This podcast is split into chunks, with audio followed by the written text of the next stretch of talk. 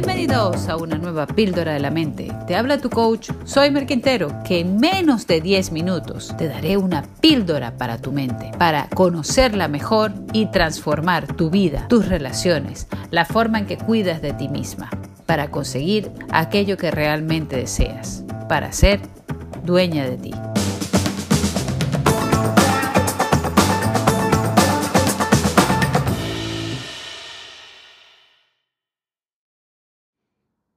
Ah, soy Pero ¿cuál es la diferencia entre ir a un coach e ir a un psicólogo?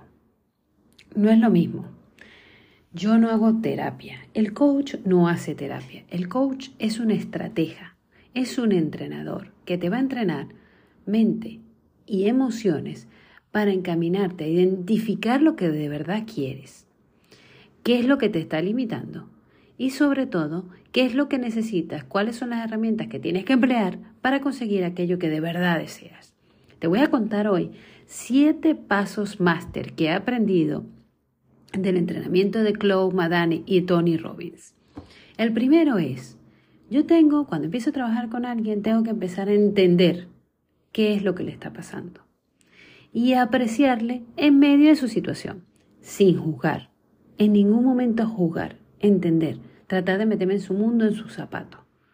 Lo segundo que tengo que hacer es buscar crear una base, una base de confianza y una base desde dónde partir para empezar a elevar a esa persona. Si una persona está con miedo, si una persona está con rabia, no puede cambiar sus cosas. Así que lo que yo tengo que buscar es dónde está ese punto de motivación, de alegría, de felicidad o aquello que ama, para partir de allí y levantar.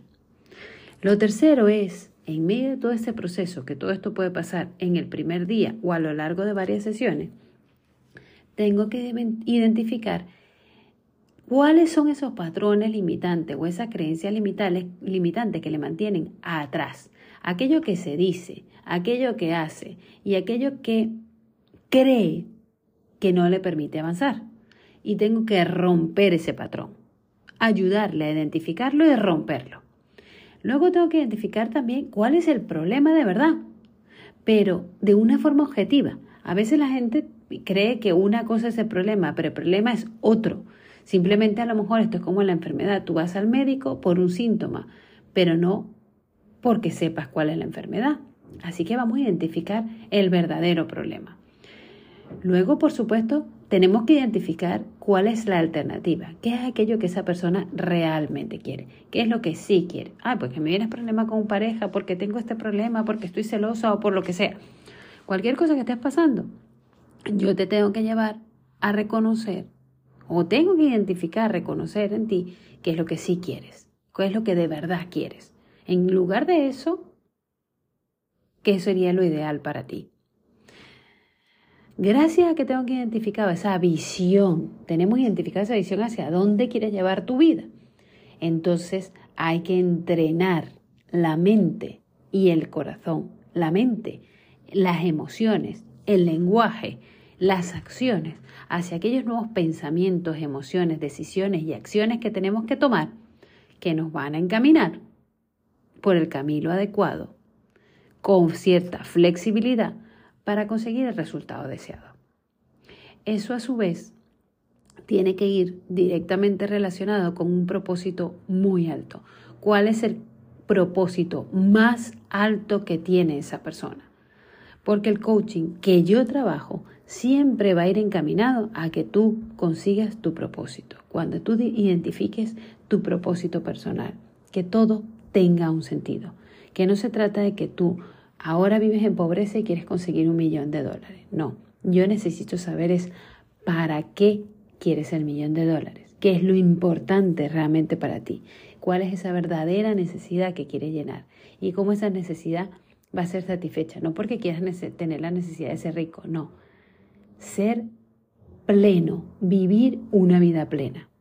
Y si esa vida plena para ti tiene un número, tiene un monto, vamos a ver por qué eso es así ¿Qué te impide ahora conseguirlo? ¿Cuál es el verdadero problema que tienes? ¿Cuál es la alternativa? ¿Cuáles son los nuevos pensamientos, acciones, emociones que tienes que cultivar? ¿Y en qué persona te va a transformar para tu bien y para el de los demás? Bueno, Ya sabes de qué va, que no tiene nada que ver una cosa con la otra, ¿eh? Vamos, a por ello. Gracias por acompañarme en el día de hoy. Si te ha gustado este podcast, puedes suscribirte, puedes compartirlo con todas las personas que quieras y puedes también visitarme en mi Instagram arroba soymerquintero. Recuerda, lo más sencillo se puede convertir en algo extraordinario si lo haces para contribuir a la felicidad de las demás personas y a crecer cada día un poquito más.